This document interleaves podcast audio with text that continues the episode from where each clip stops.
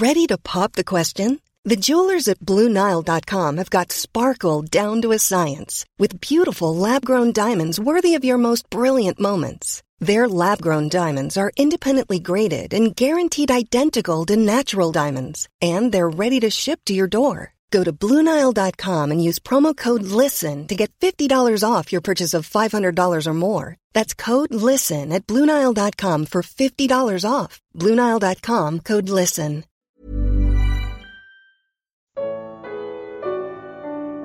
Como o Senhor capacita os que Ele chama. Evangelho de Marcos, capítulo 3. Comentário de Mário Persona. Na última reunião, a gente viu de uma maneira geral esse capítulo e existem agora algumas particularidades nele que são importantes, principalmente a partir do versículo 13. E no geral, a gente tinha observado que basicamente existem quatro esferas aqui de atuação, onde começa na sinagoga, no versículo 1 do capítulo 3, quando outra vez entrou na sinagoga, estava ali um homem que tinha uma das mãos mirrada, que é o, a esfera do judaísmo, não é? A sinagoga representa a esfera do judaísmo, na qual uh, havia no capítulo 1 um homem possesso, e agora há no capítulo 3 um homem que não consegue fazer nada, porque ele tem a mão mirrada. Nós sabemos que o judaísmo é todo baseado na lei, que era toda uma doutrina de causa e efeito. Uh, devia fazer algo para receber algo. Uh, depois fala do mar no versículo 7: retirou-se Jesus com seus discípulos para o mar. O mar nos fala das multidões, dos gentios, das gentes. E já é um indício que o Senhor estava deixando de lado o seu povo, para o qual ele veio a princípio, para se ocupar então com os gentios. E aí no versículo 13, ele sobe no monte. E é interessante essa, esse trecho aqui do 13 ao 19, porque é, um, é, uma, é algo que ele faz aqui que vai servir de fundamento para a igreja. Embora a princípio ele esteja falando aqui de Israel, e esses discípulos no princípio são judeus, voltados para levar o evangelho do reino aos judeus, o Senhor até em outro, outro evangelho fala que eles não deveriam levar ninguém a não ser a casa de Israel. Mas nós sabemos que esses mesmos discípulos, com exceção de Judas depois, serão o alicerce, serão o fundamento da casa de Deus. E lá em Apocalipse, capítulo 21, nós vemos a importância que é dada a eles, aos doze. E esse doze é sempre bom a gente lembrar, uh, não é exatamente um número, embora seja um número também, mas não é exatamente um número, mas é uma instituição. Então vai haver um momento aqui quando só havia 11 e ainda assim a palavra de Deus se refere a eles como 12. Uh, ah, Apocalipse 21, versículo 14. E o muro da cidade tinha doze fundamentos, e neles os nomes, os nomes dos doze apóstolos do Cordeiro. Eu creio que esses são uh, esses doze que são essa instituição dos doze apóstolos que o Senhor chama. E para chamá-los, é interessante isso, ele sobe no monte. Porque ele, ele, ia estabelecer depois uma coisa que não seria aqui da terra. Da mesma forma, quando ele, como ele sobe no monte na transfiguração, porque ele vai tratar de coisas que estão acima das coisas desse mundo, para chamar os seus, os seus apóstolos, os seus discípulos, ele sobe num monte também. Ele vai tratar com eles de um lugar mais elevado. E são algumas coisas que acontecem aqui. Primeiro, ele, chama, ele que chama. Ele chama, no versículo 13: subiu ao monte e chamou para si os que ele quis. Os que ele quis. Isso é importante nós entendermos que sempre que envolve o serviço para Deus, é Deus quem levanta os que Ele quer, não é o homem. Nós sabemos que hoje na cristandade existe muito, muita coisa no sentido de, de faculdades de teologia, homens ordenando homens, ordenações de pastores, de bispos, de padres, de uma série de coisas, mas o Senhor chama. O Senhor é quem chama os seus.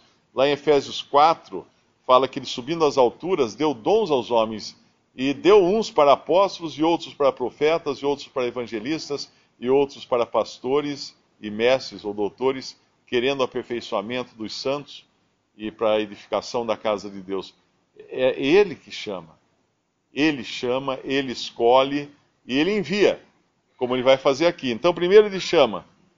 Ele chama conforme a sua vontade, os que ele quis. Não era nem baseado nas características deles, podemos dizer assim, ah, esse aqui tem mais talento para isso, aquele tem mais. Não, ele quis, ele quis, ele chamou, porque é ele quem vai capacitar também. Ele vai capacitar depois. Chamou para si os que ele quis e vieram a ele. E nomeou doze para que estivessem com ele e os, e os mandasse a pregar, e para que tivesse o poder de curar as enfermidades e expulsar os demônios.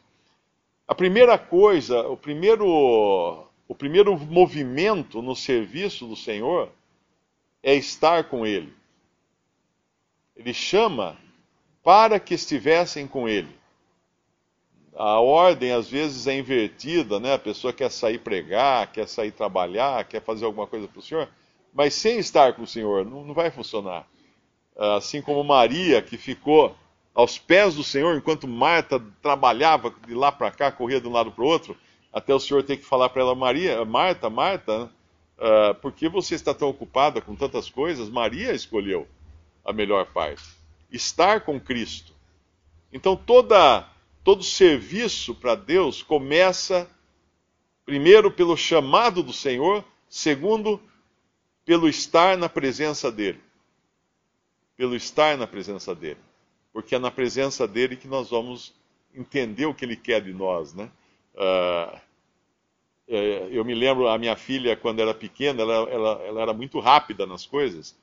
E quando a gente dava uma ordem, falava, Lia, vai pegar. Ela saía correndo para pegar, e às vezes ela tinha que voltar para pegar o quê?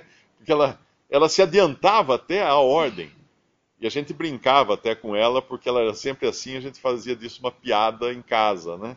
Mas muitas vezes nós somos assim como cristãos. Nós saímos correndo e depois nós não sabemos exatamente por que, que nós estamos correndo, por que, que nós estamos fazendo, uh, para quem nós estamos fazendo. Aí tem que voltar a estar com o Senhor, estar com Ele, ter uma comunhão com Ele, e aí então entender realmente o que Ele deseja de nós. Estar com Ele, para que estivessem com Ele. E aí Ele os manda a pregar, os mandasse a pregar. Agora Ele vai dirigi-los a pregar. E é interessante que eles vão pregar no começo o Evangelho do Reino, mas depois da formação da igreja, Pedro vai ser o primeiro que vai pregar ali para uma multidão de judeus para que se arrependessem, porque fazia parte, inclusive, da, da questão dos judeus terem que se arrepender de terem abandonado uh, os caminhos de Deus e os oráculos de Deus. Mas desses apóstolos começa todas as coisas. Se nós estamos sentados aqui hoje, e um dia nós ouvimos o evangelho de alguém, uh, provavelmente se nós traçássemos uma árvore genealógica, né? Um pregou para o outro, outro pregou para o outro, outro pregou para o outro, outro, nós vamos chegar em quem? Nesses daqui. Nós vamos chegar nesses doze, uh, onze depois, mas depois entra Matias, que foram a base, o fundamento de todas as coisas. E hoje nós estamos com a Bíblia nas, nas nossas mãos e com as, as epístolas dos apóstolos e também daqueles que não eram apóstolos, como Lucas e o próprio Marcos, mas Deus falando através deles como profetas. Então tudo começa aqui, nesses daqui que. Uh, e aí ele capacita. Uma vez que ele chama, ele escolhe, ele chama, ele uh, nomeia os doze para que estivessem com ele e os manda pregar, aí ele dá poder. A capacidade é dele. No caso aqui, era o começo ainda de uma obra que Deus estava fazendo no mundo. Muita gente pergunta às vezes, ah, mas por que tinha tantos milagres, como fala aqui, uh, para que tivesse o poder de curar as enfermidades expulsar os demônios? Deus estava dando início a uma grande obra. E na Bíblia, na Bíblia todas as vezes que nós, nós vemos Deus iniciar uma grande obra, existe também uh, uma grande movimentação, existem milagres. Uh, não é diferente, se a gente vai na cidade aqui, vamos lançar um prédio ali na esquina, no lançamento do prédio, não só tem o terreno ainda, o que, que fazem? Ah, eles chamam banda, soltam fogos de artifício, distribuem bexigas, tem aquelas moças que ficam na esquina com bandeira, é, faz toda uma, uma, uma celebração para chamar a atenção que está começando uma obra ali naquela esquina. Ah, não é diferente com Deus. Quando Deus tirou os, os israelitas do Egito, ele fez isso com grandes sinais, porque era uma coisa tremenda que Deus estava fazendo. E ao longo de toda a história, nós vamos ver acontecer isso. Aqui, quando ele chama esses doze, uh, quando Cristo vem ao mundo, né, já começa por aí, e aí quando ele, ele começa o seu ministério, é em poder, em, em milagres, em maravilhas e sinais. E quando a igreja é formada, mesma coisa. Daí vem os sinais, as maravilhas. Como que se Deus colocasse a sua assinatura dizendo: Olha, eu estou fazendo isso. Isso é obra minha. E aí, quando ele chama esses, uh, aí ele dá que ele nomeia, né? E, e os manda, e os envia para que preguem. Mas sempre lembrando disso: vem dele. Nada vem do homem, nada vem de instituição humana, mas tudo vem de Cristo.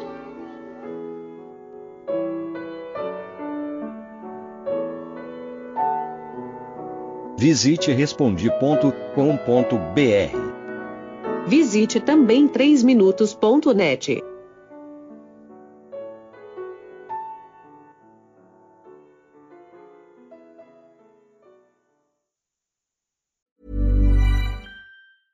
Hey, it's Danny Pellegrino from Everything Iconic. Ready to upgrade your style game without blowing your budget? Check out Quince. They've got all the good stuff shirts and polos, activewear, and fine leather goods, all at 50 to 80% less than other high end brands. And the best part? They're all about safe, ethical, and responsible manufacturing. Get that luxury vibe without the luxury price tag. Hit up quince.com slash upgrade for free shipping and 365 day returns on your next order. That's quince.com slash upgrade.